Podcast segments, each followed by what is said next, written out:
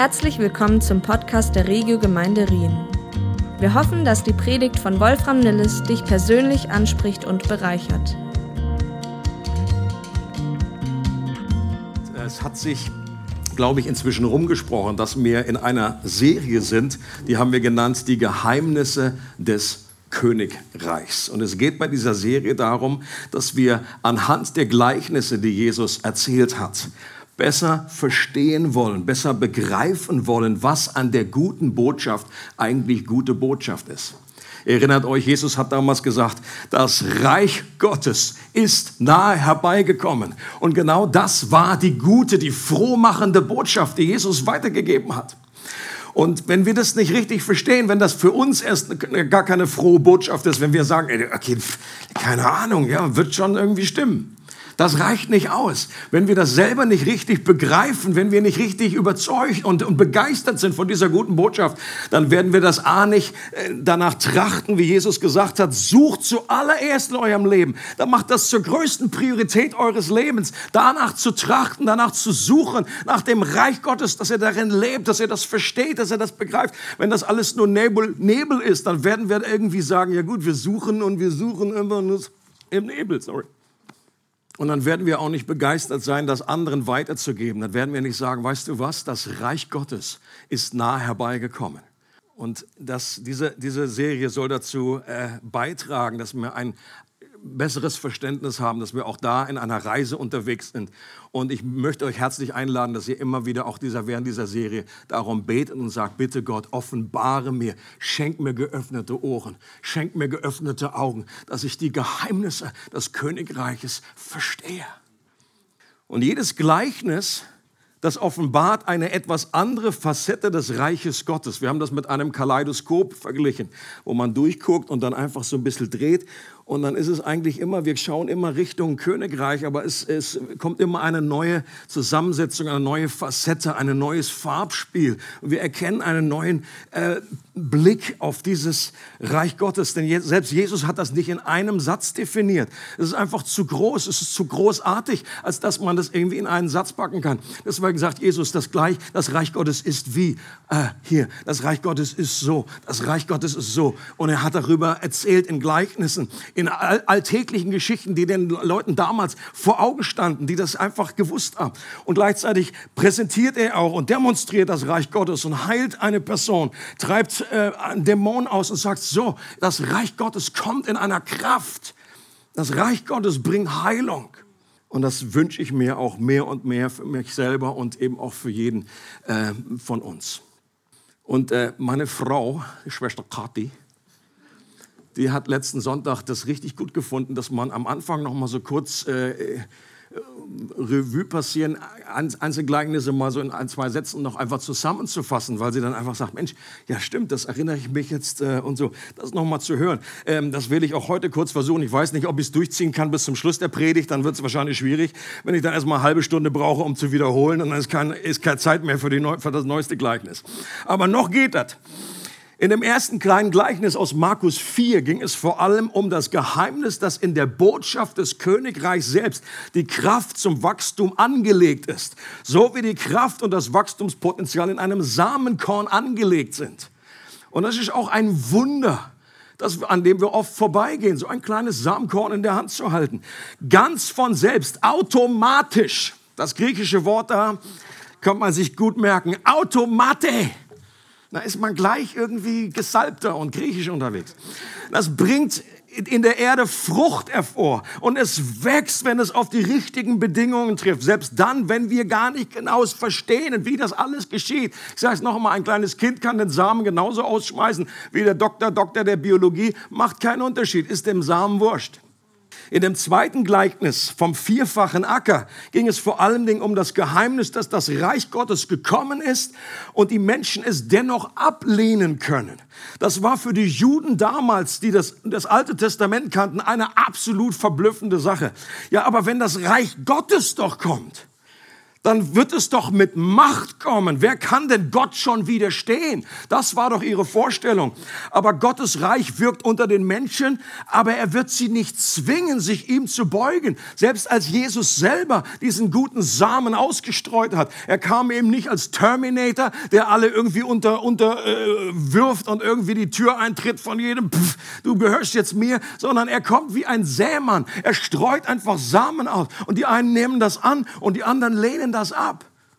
Das ist ein Geheimnis. Und die Jünger fragen sich, hä, wieso denn das?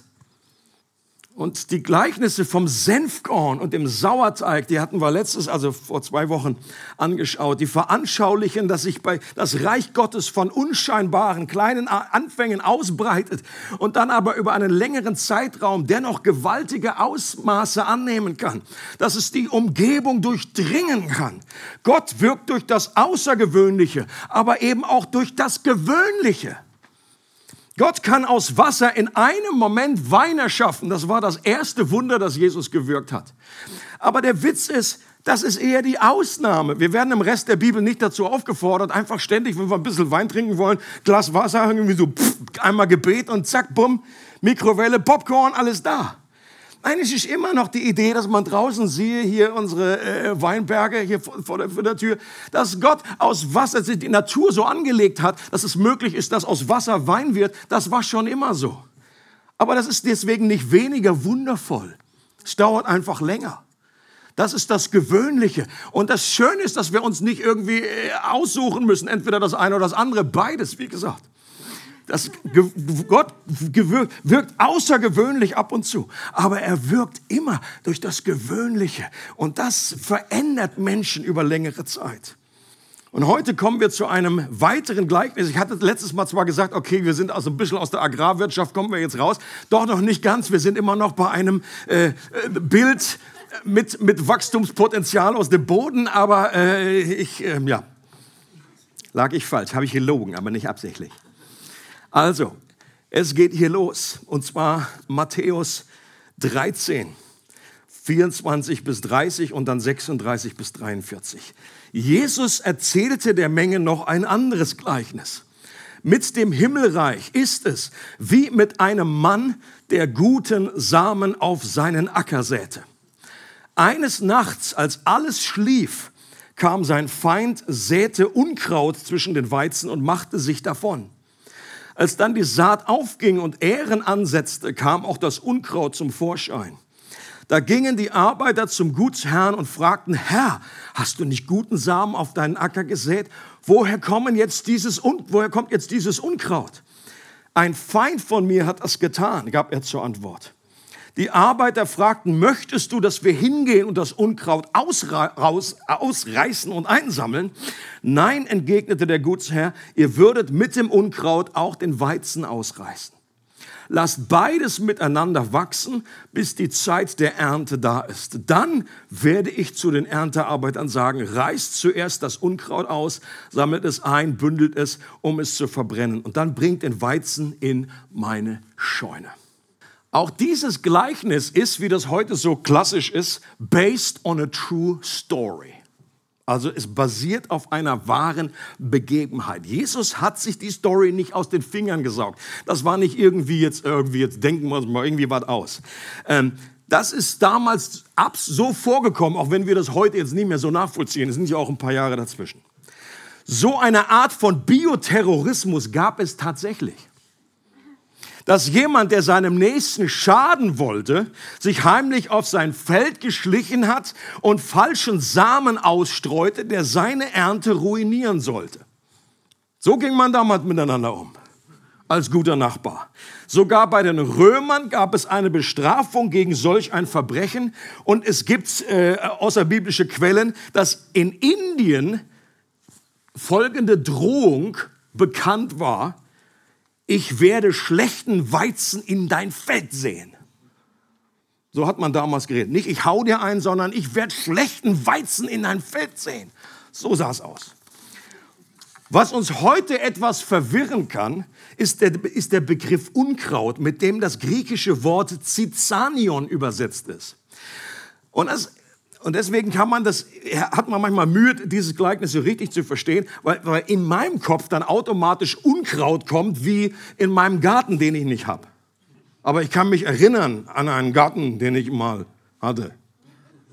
Oder an irgendwie so Garageneinfahrt, da gibt's Unkraut, das ist schon kleines Unkraut. Und man denkt so, hä, wo ist denn das Problem, das, das zu unterscheiden und einfach das kleine Unkraut, wo, wo, so was man wissen muss, ist, dass sehr, sehr, sehr wahrscheinlich unter diesem Begriff Zizanion, in vielen Bibeln wird das auch unten in der Fußnote erklärt, dass ein, eine Grasart gemeint ist, der sogenannte Taumellolch. Wisst ihr Bescheid? Leute, das ist nicht, ich, ich habe auch gesagt, was für ein Molch? Nein, nicht Molch, Lolch. Der Taumellolch. Also die Grasart heißt Lolch und die die ähnelt, diese Grasart ähnelt dem Weizen und tatsächlich am Beginn des Wachstums kann man den kaum von dem echten Weizen unterscheiden. Und das ist eine der Pointer dieser Geschichte. Ich habe auch hier weit, weitere Bezeichnungen, also der scheint echt berühmt, berüchtigt zu sein, dieser Taumellolch. Da heißt unter anderem andere Worte dafür Schwindelweizen, Tollkorn, Tobkraut, Rauschgras, dass ich das aus meinem alten Leben nicht kannte, hat mich über, eigentlich überrascht. Giftstroh, Teufelskraut oder Hennentöter. Was geht? Und die Namen weisen, das geht ja alles so in die Richtung, dass einem schwindelig wird, dass man irgendwie toll davon wird, dass man in einen Rausch kommt, dass es giftig ist. Warum? Es, es, weist darauf hin auf Vergiftungserscheinungen. Wenn man das nämlich in dem, gemischt in das Getreide gegessen hat, dann ist einem genau so geworden. Und in schlimmsten Fällen ist, ist man auch wirklich davon gestorben. Deswegen war das jetzt irgendwie nicht keine einfache Sache. Und wenn wir an der Stelle gerne wissen wollen, warum Jesus jetzt bitte dieses Gleichnis erzählt hat ähm, und welches Geheimnis des Königreichs Jesus damit beleuchten wollte, dann sind wir in sehr, sehr guter Gesellschaft. Denn das war auch die Frage, die die Jünger an Jesus gestellt haben, als sie hinterher alleine mit ihm waren. Als sie im Haus waren, heißt es, Jesus, Sag, erklär das nochmal mit dem Lolch. Was, what's the point? Warum erzählst du diese Geschichte? Was sollen wir jetzt lernen? Und dann geht es nämlich genau weiter. Jesus sagt, heißt es, dann trennte sich Jesus von der Menge und ging ins Haus. Dort wandten sich seine Jünger an ihn und baten ihn, erkläre uns das Gleichnis vom Unkraut auf dem Acker. Jesus antwortete, der Mann, der den guten Samen sät, ist der Menschensohn. Der Acker ist die Welt. Der gute Same sind die Kinder des Himmelreichs. Das Unkraut sind die Kinder des Bösen. Der Feind, der das Unkraut sät, ist der Teufel. Die Ernte ist das Ende der Welt und die Erntearbeiter sind die Engel. Das Unkraut wird eingesammelt und verbrannt und so wird es auch am Ende der Welt sein.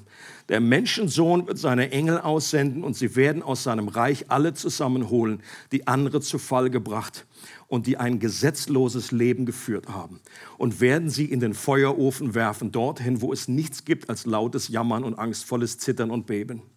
Dann werden die Gerechten im Reich ihres Vaters leuchten wie die Sonne. Wer Ohren hat, der höre. Ich glaube, das zentrale Thema und das Geheimnis des Königsreichs, das Jesus durch dieses Gleichnis offenbart ist, dass in Gottes Königsherrschaft, so wie sie sich in dieser Zeit in der Welt offenbart, gut und böse gleichzeitig nebeneinander existieren können. Und dass die Existenz des Bösen in dieser Welt kein Hinweis darauf ist, dass Gottes Herrschaft nicht doch schon angebrochen wäre bin ja manchmal überrascht in der Planung, ich weiß ja vorher auch nicht, was sich entfaltet, dass dieses Gleichnis nun besonders gut in unsere heutige Zeit hineinspricht. Äh, Finde ich immer wieder spannend und äh, interessant. Im Unterschied, ist euch vielleicht aufgefallen, zu dem Gleichnis vom vierfachen Acker ist der Same hier nicht die Botschaft vom Königreich, sondern sind Menschen selbst.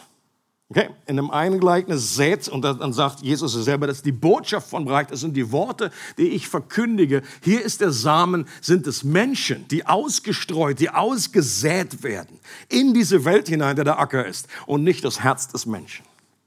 Der gute Samen sind die Kinder des Königreichs und der schlechte Samen die Kinder des Bösen. Und die Jünger, wie die meisten Juden damals, hatten so eine komplett andere Erwartungshaltung. Ich glaube, das können wir gar nicht genug nachvollziehen. Ich werde noch ein paar Beispiele aufzählen, dass uns das einfach bewusst wird. Wir denken heute automatisch so fromm und so christlich. Und die hatten einfach eine komplett andere Erwartung von einem Messias, wie das Reich Gottes kommen würde. Einige der Jünger waren ja vorher Jünger von Johannes dem Täufer einem klassischen, Jesus sagt, das ist der, das ist der größte Prophet im alten Bund und er war auch voll in der, aus diesem alttestamentlichen prophetischen Holz geschnitzt und er hat mal ganz andere Worte noch benutzt. Zum Beispiel in Matthäus 3 sagt Johannes der Täufer, die Axt ist schon an die Wurzel der Bäume gelegt. Und die Jünger so vom Johannes, ja, das ist mal eine richtige Rede. So mit Axt und so. Und jeder Baum, der keine guten Früchte bringt, wird umgehauen und ins Feuer geworfen. Und alle, Amen, Bruder, preach it.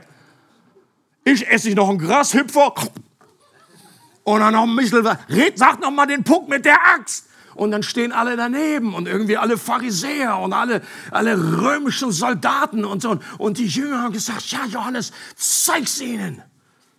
Und dann geht's weiter. Ich taufe euch mit Wasser als Bestätigung für eure Umkehr. Der aber, der nach mir kommt, ist stärker als ich. Ich bin es nicht einmal wert, ihm die Sandalen auszuziehen.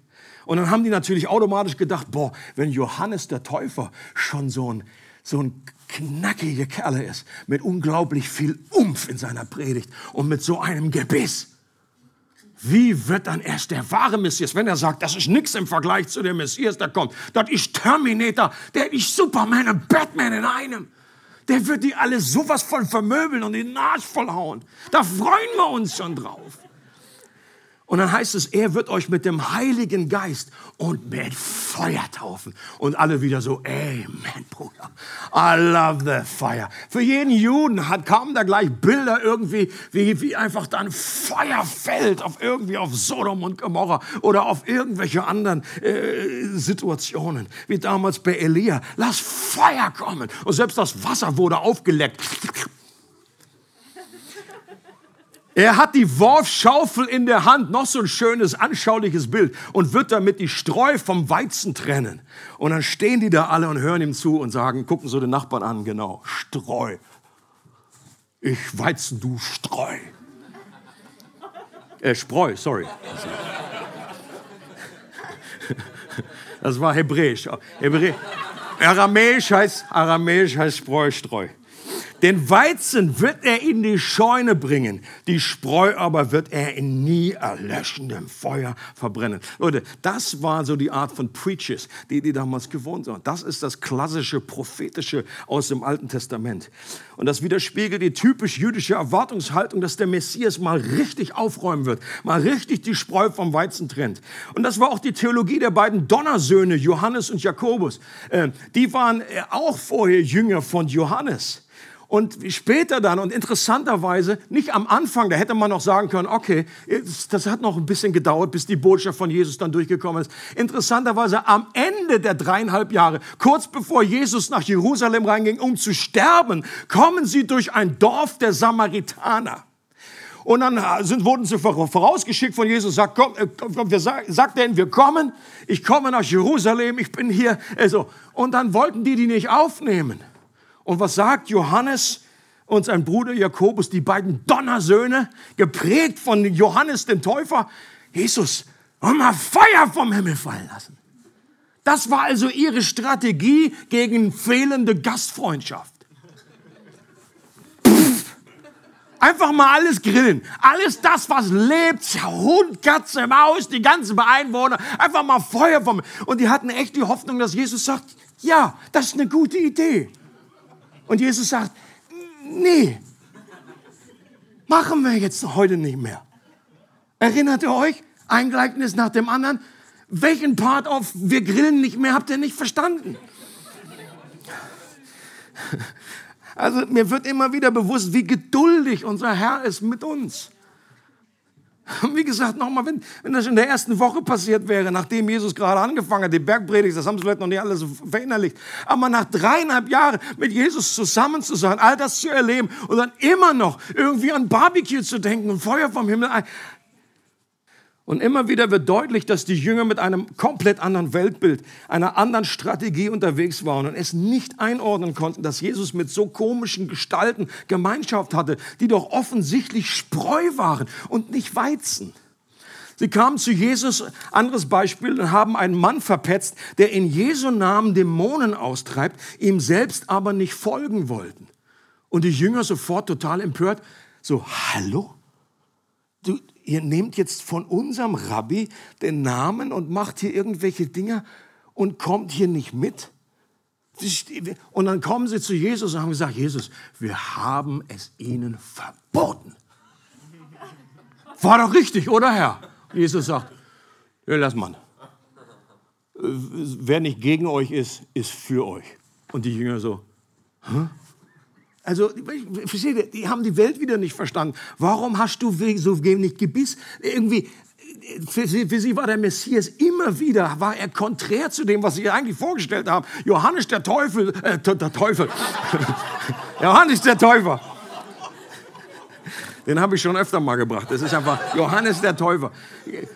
Der hatte wenigstens noch richtig Umf, der hat noch zugepackt, der hat noch irgendwie was bewegt. Und Jesus jetzt auf einmal so, äh, äh, als wenn ihm da das Gebiss fehlt. Warum, warum äh, so, so, das ist, war ihm zu inklusiv, das Ganze. Oder als Jesus sich selbst bei Zachäus, dem Oberzöllner, auch das ist für uns so schwer nachzuverstehen, weil es so eine schöne Sonntagsschulstory ist für Kinder. Und der kleine Zachäus, der sitzt da auf einem Bäumchen und da, da, hat man ja fast so Mitleid mit dem. Der hätte ich mich auch sofort zum Essen eingeladen. Aber aus der damischen, damaligen jüdischen Sicht war der nun mal anders. Das war nicht so ein kleiner, so ein, so ein Hobbit. Das war die Inkarnation des Bösen.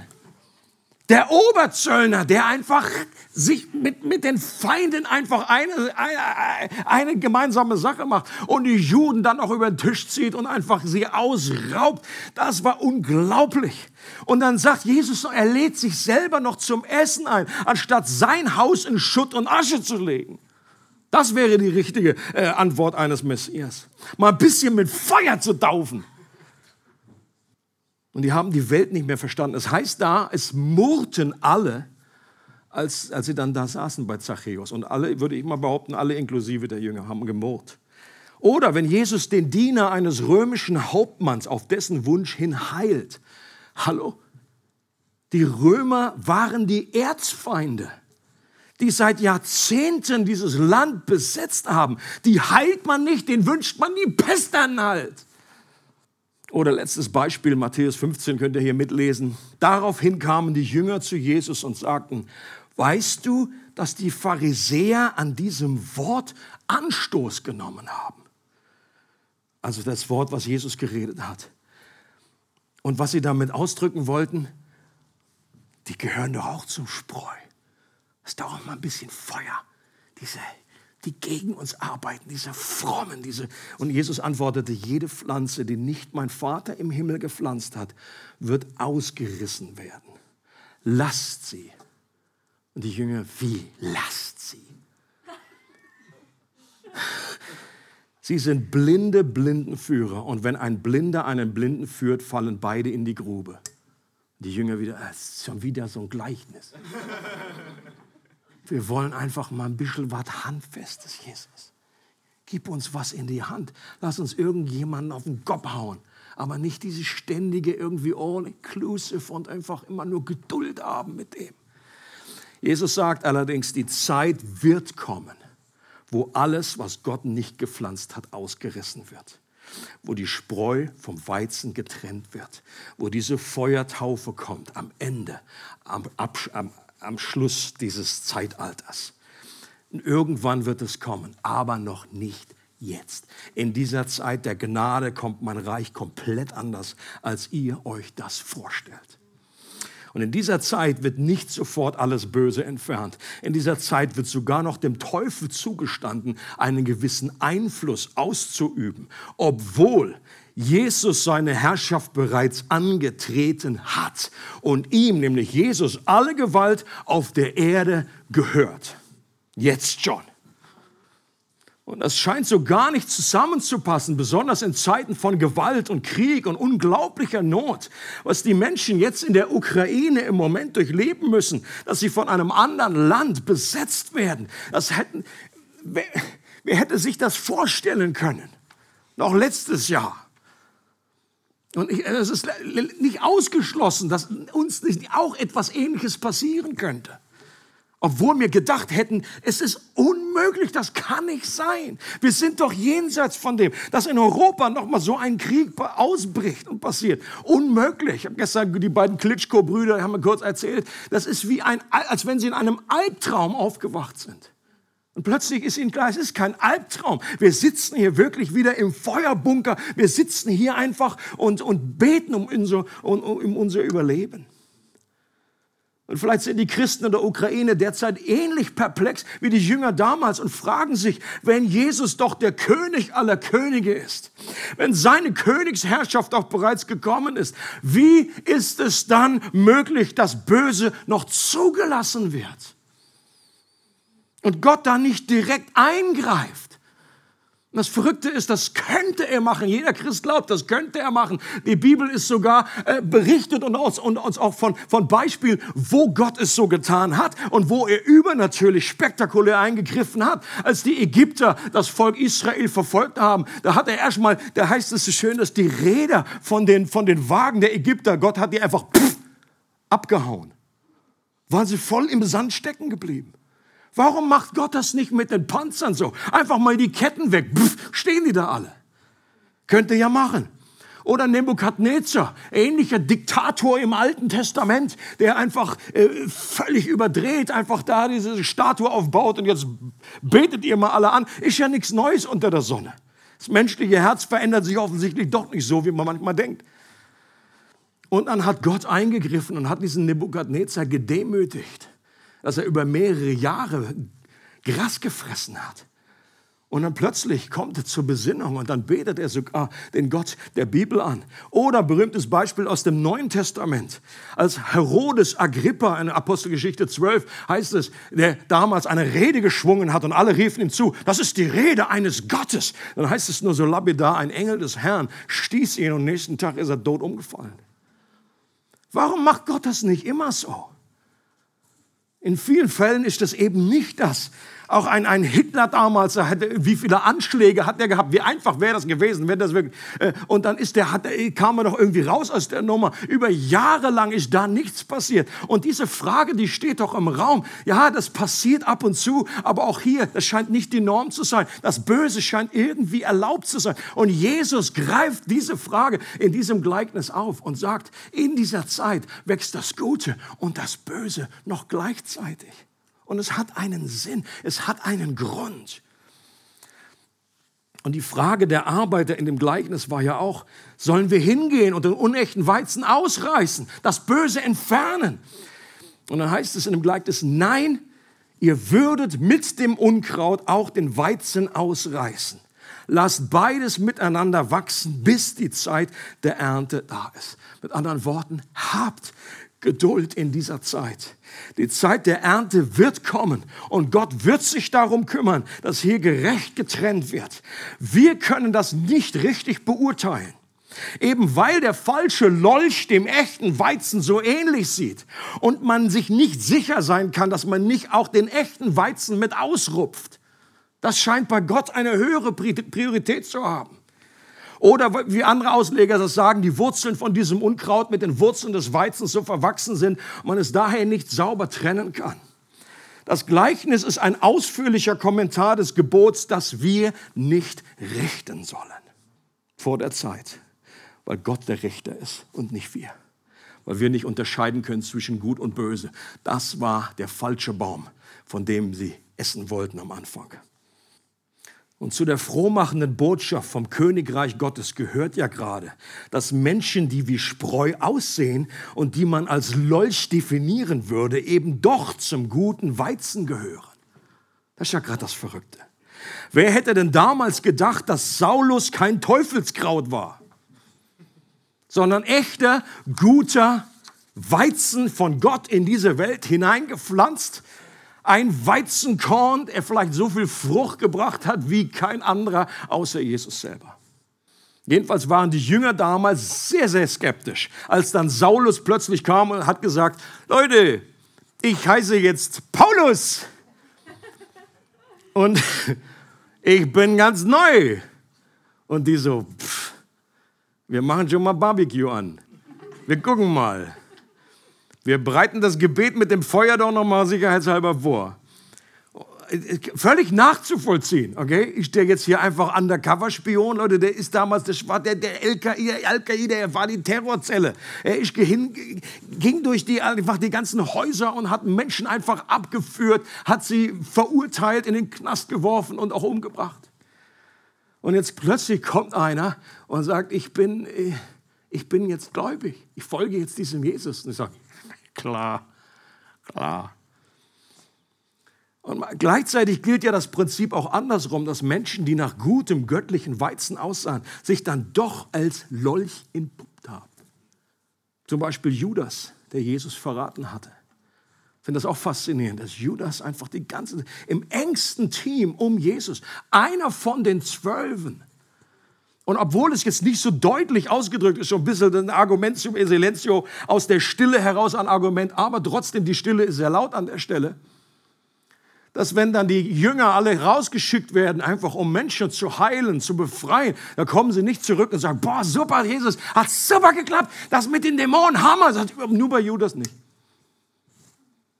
Und selbst am Schluss, als dann Jesus sagt, einer von euch wird mich verraten, da haben sie nicht alle sofort gesagt, Judas. Sondern sie fragen sich, alle fragen, bin ich es Herr? Bin ich es Herr? Sag mal, frag mal, frag mal, wer, wer? Sie konnten sich das selbst nicht vorstellen, obwohl Jesus schon gesagt hat, einer von euch. Judas war nicht auf ihren Schiff. Das heißt, er sah einfach aus wie einer von ihnen. Und trotzdem war er nie gläubig. Für mich ist Judas kein, kein typisches Beispiel von einem Menschen, der Christ, Christ war und dann abgefallen ist, sondern der war nie Christ. Er war nie gläubig. Er ist nicht von Herzen. Sein Herz wurde nie von, von der Tiefe an äh, um, äh, verändert. Hatte immer andere Agenden. Und aus diesem Hintergrund macht es eben auch Sinn, warum Jesus uns dazu auffordert, sogar für unsere Feinde zu beten weil die Gnade Gottes steinerne Herzen durch fleischerne Herzen ersetzen kann. Und kein Mensch so weit von Gott entfernt ist, dass ihn Gottes Gnade nicht erreichen und transformieren könnte. Amen. Lass uns diesen Abschnitt nochmal lesen. Ich finde das so eine unglaubliche Herausforderung, gerade in Zeiten wie diesen. Matthäus 5, 43 bis 48. Hier wird etwas von der Reich Gottes, von der Königreichsethik weitergegeben. Jesus sagt, ihr wisst, dass es heißt, du sollst deine Mitmenschen lieben und du sollst deine Feinde hassen. Ich aber sage euch, liebt eure Feinde und betet für die, die euch verfolgen. Damit erweist ihr euch als Söhne eures Vaters im Himmel. Mit anderen Worten, dadurch erweist ihr euch als wahrer Weizen, als Söhne und Töchter des Königs. Denn er lässt seine Sonne über Bösen und Guten aufgehen und lässt es regnen für Gerechte und Ungerechte.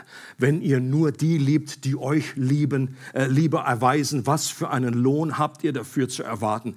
Tun das nicht sogar Leute wie die Zolleinnehmer? Und wenn ihr nur zu euren Brüdern freundlich seid, was tut ihr damit Besonderes? Tun das nicht sogar die Heiden, die Gott nicht kennen? Ihr aber sollt, sollt vollkommen sein, wie euer Vater im Himmel vollkommen ist.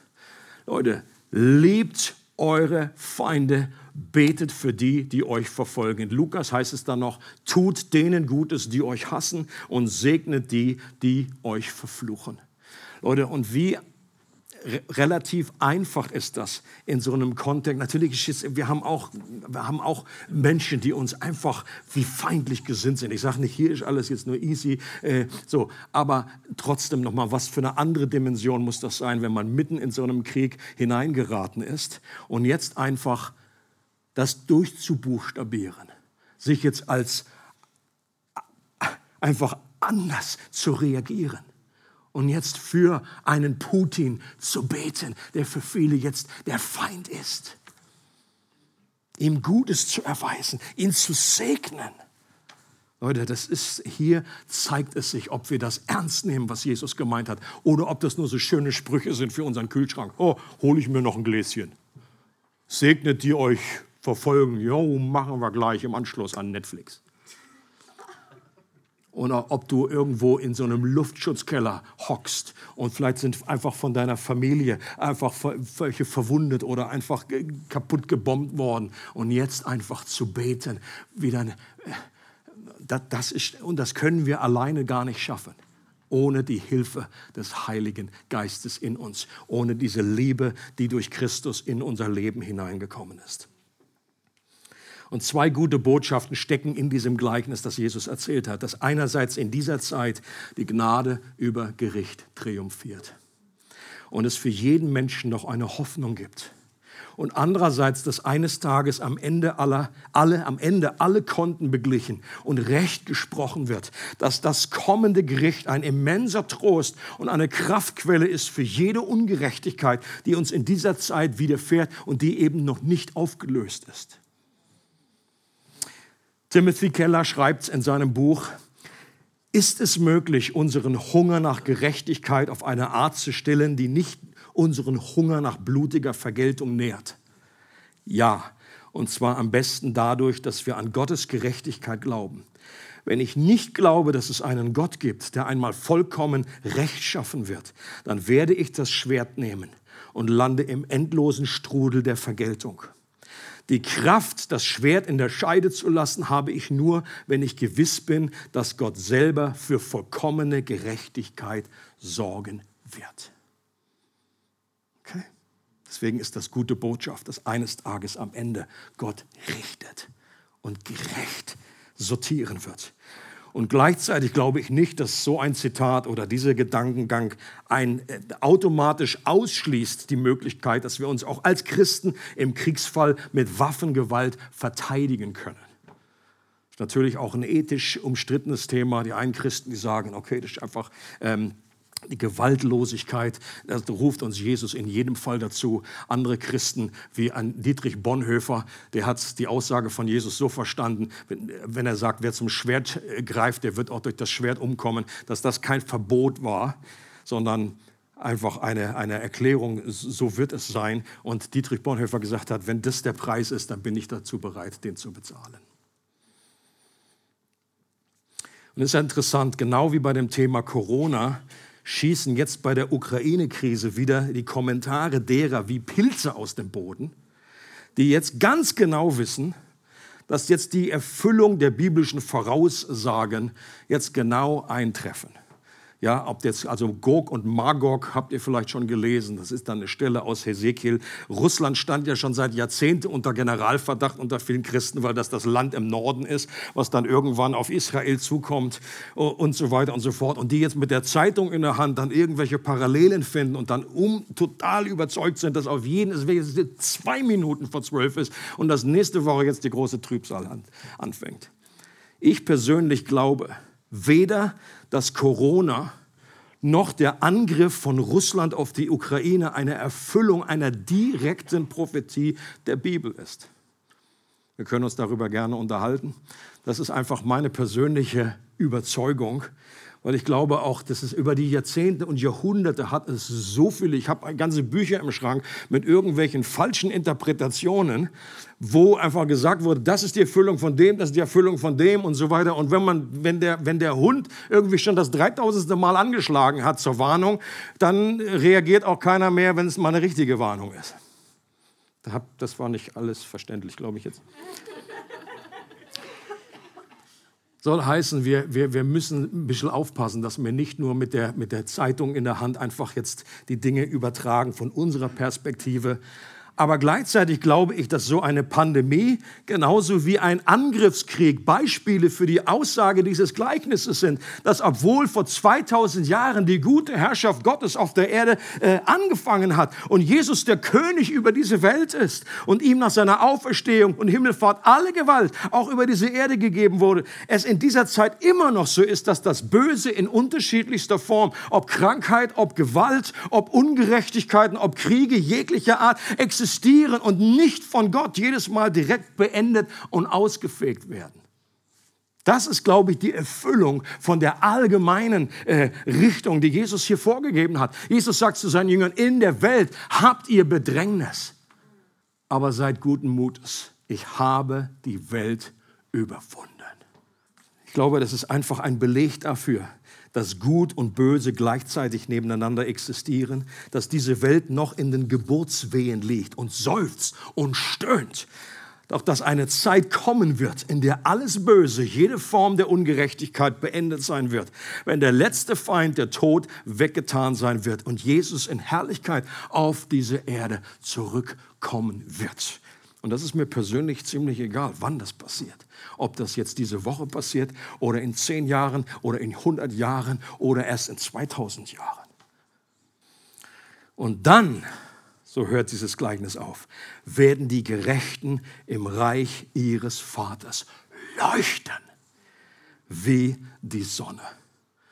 Und ich bin so dankbar dafür, dass Jesus genau dafür gesorgt hat, dass es möglich ist, dass wir zu diesen Gerechten gehören, auch wenn wir nicht frei von Schuld sind, auch wenn immer noch das Böse auch in uns irgendwie äh, lebendig ist, aber dass wir insgesamt zu den Söhnen und Töchtern des Königs gehören können, dass wir zu dieser guten Saat, zu diesem guten Weizen gehören können, das können wir wissen. Und wie ist das möglich geworden? Weil Jesus kurz vor seinem Tod sagt, wenn das Weizenkorn nicht stirbt, nicht in die Erde fällt und stirbt, dann bleibt es allein. Wenn es aber stirbt, dann bringt es viel Frucht. Und genau das war der Weg, das war die Strategie, dass Jesus als Messias nicht gekommen ist und mit einer brutalen Gewalt Menschen unterjocht hat und sie gezwungen hat, ihn zu dienen, sondern er sein Leben gibt und stirbt aus Liebe. Und das macht etwas mit menschlichen Herzen. Wenn wir das wirklich erfassen, wenn wir diese Wahrheit verstehen, dann wollen wir freiwillig uns dieser Herrschaft, dieses liebevollen Königs und dieses Vaters im Himmel uns unterstellen und ihm dienen und sagen, Gott, ich mache, ich bin sogar bereit, mein Leben für dich hinzugeben. Und das wurde möglich, indem Jesus gestorben ist am Kreuz und dadurch wurden viele, viele Menschen in diese Welt hineingesät als echter, guter Weizen. Aber es zeigt sich erst nach, nach langer Zeit, wer zu diesem echten Weizen gehört. Und wir haben die Möglichkeit davon, das auch zu verändern, unsere Botschaft an andere weiterzugeben, dass sie diese Botschaft eben auch aufnehmen können. Und ich bin der Überzeugung, dass wenn wir die Welt vielleicht nur für eine Sekunde aus Gottes Perspektive sehen würden und alles wissen würden, was Gott weiß, dass wir das dann auch als gute Botschaft und als beste aller Pläne sehen würden. Auch wenn wir manchmal denken, meine Güte, warum hat sich Gott so entschieden? Warum gibt es noch so viel Leid? Warum erlaubt Gott dem Satan noch irgendwelche Dinge überhaupt zu tun in dieser Welt? Und wir können es manchmal nicht genau erfassen, wir können es nicht verstehen, weil wir nicht innerlich nicht genügend rauszoomen können und nicht die Perspektive Gottes haben. Das Geheimnis dieses Gleichnisses soll uns Hoffnung und Mut geben und nicht lähmen oder passiv werden lassen. Es soll nicht dazu führen, dass wir sagen, ja, Jesus hat gesagt, es gibt das Böse, gibt es immer, genau wie die Armen, die habt ihr alle Zeit unter euch, deswegen lasst die einfach arm bleiben. Lass das Böse einfach äh, geschehen. Das ist nicht die Aussage, sondern dass wir der Überzeugung sind, jawohl, Licht ist stärker als die Finsternis. Liebe gewinnt auf Dauer über den Hass. Das Gute wird siegen am Ende über alles Böse. Gottes Plan der Wiederherstellung dieser Welt wird nicht scheitern, aber es geht mittlerweile über Jahrhunderte, über Jahrtausende. Es ist ein etwas längerer Zeitplan. Und wir denken, wir sitzen manchmal nur in Zeit und Raum. Wir sehen nur irgendwie eine Crisis jetzt und denken, oh, alles ist vorbei. Es ist nicht alles vorbei. Erst wenn Gott sagt, dass es vorbei ist. Und dann wird am Ende alles gut. Und wir haben uns entschlossen, hier auch als Leiterschaft, wir haben ein bisschen gebrütet, es ist ja, liegt ja auf der Hand, dass wir auch sagen, okay, wir möchten, was können wir tun, auch um dieser Krise im Moment etwas wie beizutragen und solidarisch zu erklären, etwas, ein klein, wenn es nur ein kleiner Tropfen ist, den wir mit dazu beitragen können. Und wir möchten zweierlei tun. Wir möchten praktische Hilfe anbieten ähm, und äh, uns und, beten natürlich. Ich glaube, das sind die beiden Dinge, die wir vor allen Dingen tun können. Vielleicht kommen noch andere Dinge dazu. Auch Kirchen überlegen sich im Moment, ob, wie man Flüchtlinge irgendwie aufnehmen kann. Aber das, das äh, sind wir noch dran und äh, überdenken und gucken, wie, wie man wirklich praktisch einen Beitrag leisten kann. Ähm, wir hatten, wenn ihr es über Telegram gelesen habt oder über, auch über per, per Mail, dann haben wir heute ein besonderes Opfer, was wir einsammeln wollen. Und diejenigen, die die Kronen haben, die können sich schon mal parat machen an der Stelle. Ähm, und zwar geht es um medizinische Versorgung und Medikamente. Und zwar haben wir dort die, die Missionsgesellschaft Licht im Osten, die wir unterstützen werden. Warum? Weil sie, ähm, weil wir persönliche Beziehungen, genau, ihr könnt schon mal anfangen. Licht im Osten. Es geht um medizinische Versorgung ähm, uns Licht im Osten ist der, der Vater von Katharina, der diesem Missionswerk vorsteht. Und deswegen haben wir da einen persönlichen Bezug zu. Und die Katharina wird das Geld, was eingesammelt wird und dann eben auch die paar Sachen, die wir hier eingesammelt haben, ein paar Decken, ein paar Schlafsäcke und so weiter, wird das ihrem Vater bringen und es wird dann vor Ort direkt abgeliefert werden. Also gebt großzügig, gebt weiter von euch, von dem, was, was wir haben im Moment, wo wir einfach sagen können, das ist es mir wert. Ich möchte, dass einfach Menschen Menschen geholfen wird in dieser äh, Zeit. Vielen Dank für jede Spende an der Stelle. Es ist übrigens auch möglich, online zu spenden. Wenn du jetzt selber sagst, uh, hoppala, hab jetzt doch irgendwie, hab das nicht mitbekommen, bin als Gast hier, hab mein Portemonnaie irgendwie, hab sowieso, krieg von meinem Partner immer nur zwei Euro pro Woche. einige nicken. Also, dann, dann könnt ihr das Ganze eben auch online machen. Oder für alle, die sowieso online zuschauen, ist jetzt schwer, was in die Krone zu legen. Ähm, ihr seht in der YouTube, in der Videobeschreibung, habt ihr diesen Link, dann geht ihr direkt auf die Seite von Licht im Osten und ihr werdet direkt auf diese Spendenseite äh, hin verwiesen. Da seht ihr es auch. Äh, so, da, wir haben es einfach etwas vereinfacht, obwohl es immer noch nicht ganz einfach ist, aber http und dann ukraine.regiogemeinde.online könnt ihr euch aufschreiben, äh, könnt ihr auch die nächsten Tage noch einfach, dass auch da wird es in die medizinische Versorgung hineingehen. Das Zweite, was wir uns entschlossen haben, ist, dass wir einen speziellen Fasten- und Gebetstag aus äh, rufen wollen in, in, dieser Woche. Und zwar diesen Mittwoch bereits. Okay, ich weiß, dass es äh, Ferien sind für viele und so weiter. Und trotzdem können wir jetzt nicht einfach warten, na gut, der Krieg geht weiter und dann, ja, komm, warten wir erstmal, bis alle aus dem Urlaub zurück sind. Sondern wir, wir holen das vielleicht auch an anderer Stelle. Also, wir möchten an diesem Mittwoch, möchten wir drei äh, kleine Slots anbieten. Jeweils per Zoom, jeweils 30 Minuten. Und äh, in der Hoffnung, dass der für jeden irgendwie mindestens ein Slot dabei ist, wo er kann vielleicht in der Mittagspause oder du bist sowieso im Urlaub oder ähm, du gehst einfach nicht zur Arbeit. Nein, das kannst dem Chef sagen, du, wir beten da, haben da so einen Gebetstag und fasten da in der Gemeinde, komme ich nicht abends 19 Uhr. Also, das wären die drei Gelegenheiten. Wenn da überhaupt keiner passt für dich, dann kannst du immer noch vielleicht dich einfach mit jemandem zusammentun, Gebetspartner und sagen, okay, ich bete jetzt einfach in diesem äh, eine halbe Stunde. Okay, es werden noch ein paar Infos rausgehen, ein paar äh, Möglichkeiten, wie wir einfach beten können an der Stelle. Und lass uns an diesem Tag auch fasten. Fasten unterstreicht einfach, ist das Ausrufezeichen, unter dem Gott so sehr wollen wir dich, so sehr möchten wir dein Reich Gottes kommen kommen sehen, dass dein Wille geschieht in dieser Welt.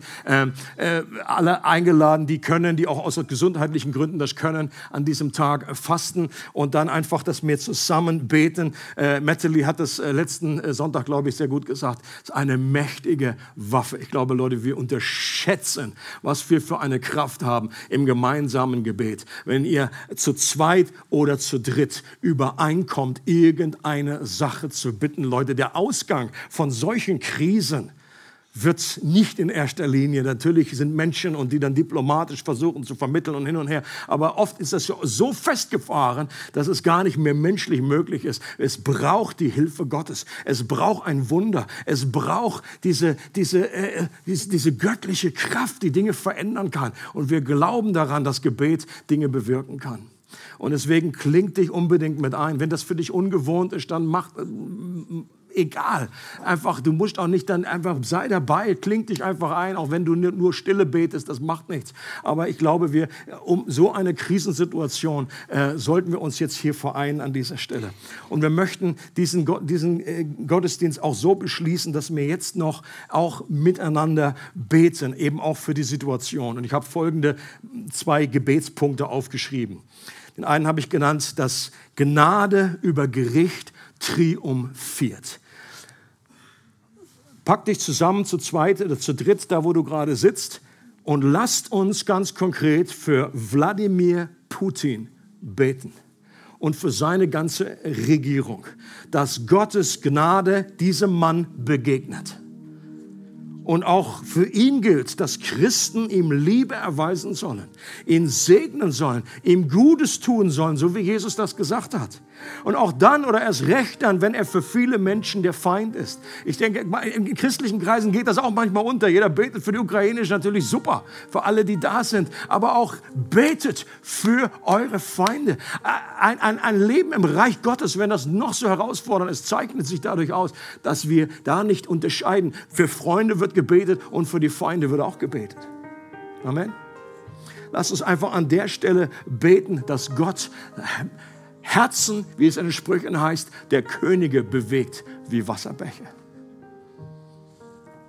Und zweiter Punkt, dass am Ende alles gut wird dass uns das Wissen um Gottes vollkommene Gerechtigkeit am Ende die Kraft gibt, im Hier und Jetzt Ungerechtigkeit zu ertragen, nicht Böses mit Bösem zu vergelten, zu vergeben und nicht bitter zu werden. Leute, das ist gut für uns, dass wir das immer wieder lernen und lasst uns auch beten für die Christen in der Ukraine, für die Christen in Russland, dass die das verstehen, dass die einfach diese Geheimnisse des Königreiches einfach, dass es ihnen ganz real wird und dass sie wirklich äh, darauf zuschauen können. Jawohl, jetzt auch wenn jetzt nicht alles wie gut ist, eines Tages wird alles gut. Gott wird dafür richten. Er ist gerecht. Und am Schluss wird es sauber getrennt werden zwischen dem Weizen und all dem, was Unkraut ist. Also herzlich eingeladen, betet doch für diese beiden Punkte und äh, lasst uns den Gottesdienst dann einfach so abschließen. Es freut uns, dass du heute zugehört hast. Für weitere Predigten, Informationen und Events besuche unsere Gemeindewebseite www.regiogemeinde.ch.